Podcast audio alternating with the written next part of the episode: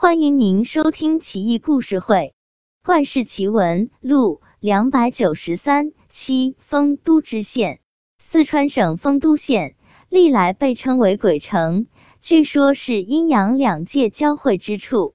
县城内有一口井，旧俗相传，每年都要让百姓买很多纸钱贡品，扔进井中，称为纳阴司钱粮。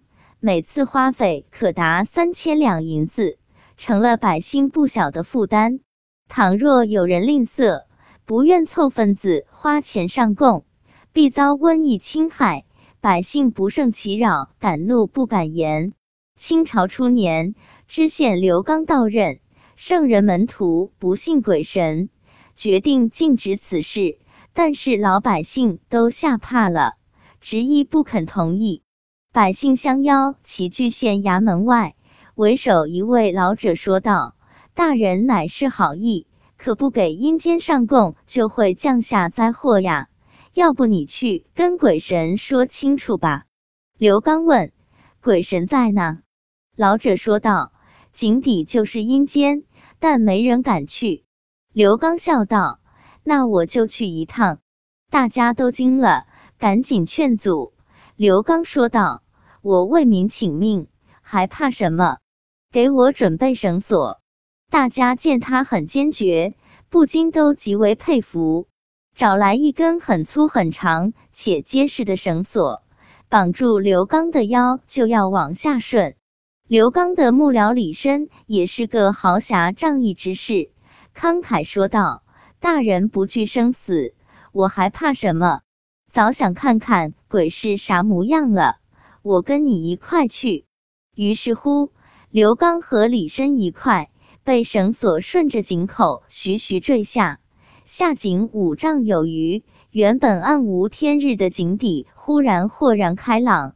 二人解开绳索，步行几十丈，抬眼望远处，城郭工事巍峨，跟阳间没什么区别。走进城中，见人群熙攘，往来不断。长相跟阳间的人也没什么不同，就是浓缩了好几倍，身长都不过两尺，身子下面没有影子，脚踏空中缓慢行走，不能沾地。看来这些都是鬼民了。刘刚很好奇，跟他们攀谈起来。鬼民们惊讶道：“大人乃是阳间的县令，来这干嘛？”刘刚面不改色道。我为阳间百姓勤免阴司钱粮来的。所有鬼民一听，很是佩服，啧啧称赞。一鬼民说：“这事你得去恳求阎罗王包公才行，别的大小城隍判官可都不靠谱。”于是乎，鬼民们很热心的带着刘刚、李绅一块来到一处雄伟壮观的大殿之外，拜见阎罗王包公。包公高坐龙床之上，不怒自威，年约七十多岁，面如生铁，眉心处的月牙闪着黝黑的光芒。群鬼齐声叫道：“阳间丰都知县刘刚到！”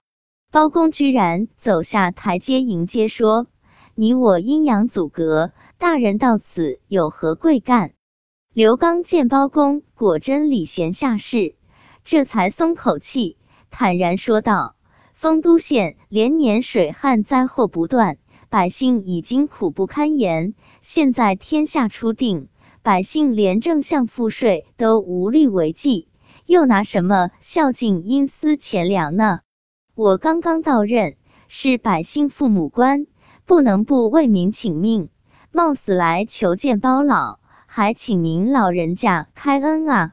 包公笑道：“原来如此。”刘大人不知，这什么阴司钱粮，都是阳间那些妖僧恶道故弄玄虚，假借鬼神名义欺骗良善百姓，为的就是让老百姓都迷信，然后诱骗钱财。我早知道这事了，可是幽冥阻隔，讯息不通，也就没办法破除这个谣言。幸好刘大人为民除弊，大智大勇。身陷不测之地而面不改色，令人佩服。你放心，待会送你回去，你来告诫百姓即可。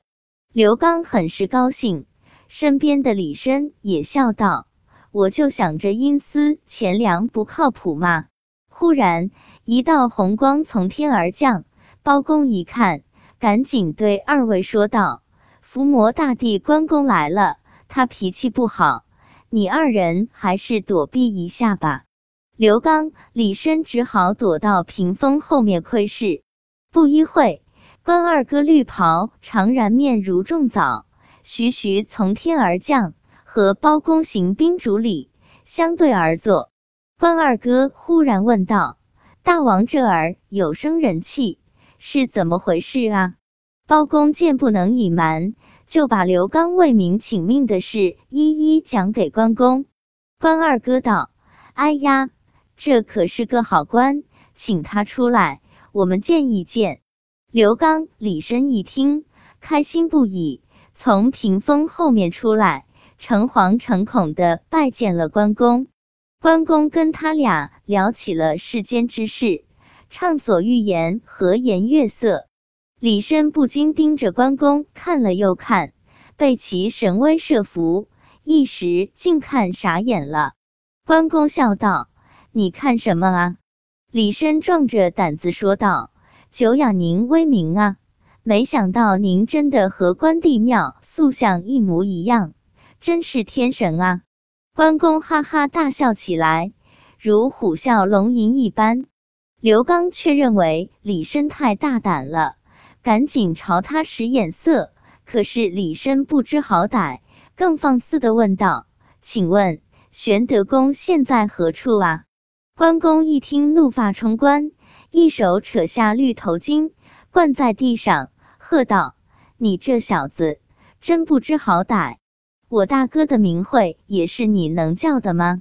说罢，关公一跺脚，像火箭一样冲天飞去，整座宫殿都为之摇颤。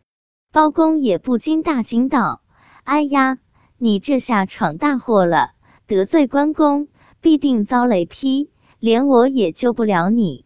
你跟他套套近乎，叫一声二哥，他自然很是高兴，显得自己年轻嘛。”可你问他老大干嘛？还直呼他老大的名讳。李绅这下知道闯祸了，赶紧跪地求饶。刘刚也意识到问题严重，苦苦祈求包公。包公说：“真的没办法。”李绅绝望了，说道：“既然这样，我只求速死了，请大人务必帮我。”包公无奈，只得答应。从一个青玉匣子内取出一方印章，让李绅揭开袍子，露出后背，在他后背上盖了一个戳。刘刚、李绅拜别包公，还是走到井底，绑上绳索，被井上百姓缓缓拉出来。刘刚把见包公的话一五一十说给百姓听，百姓欢呼雀跃，唯独李绅自知命不久矣。闷闷不乐，独自一人在街上溜达，来到丰都城南门，口吐白沫，中风而死。刘刚闻讯，不禁潸然泪下，令人好好装殓。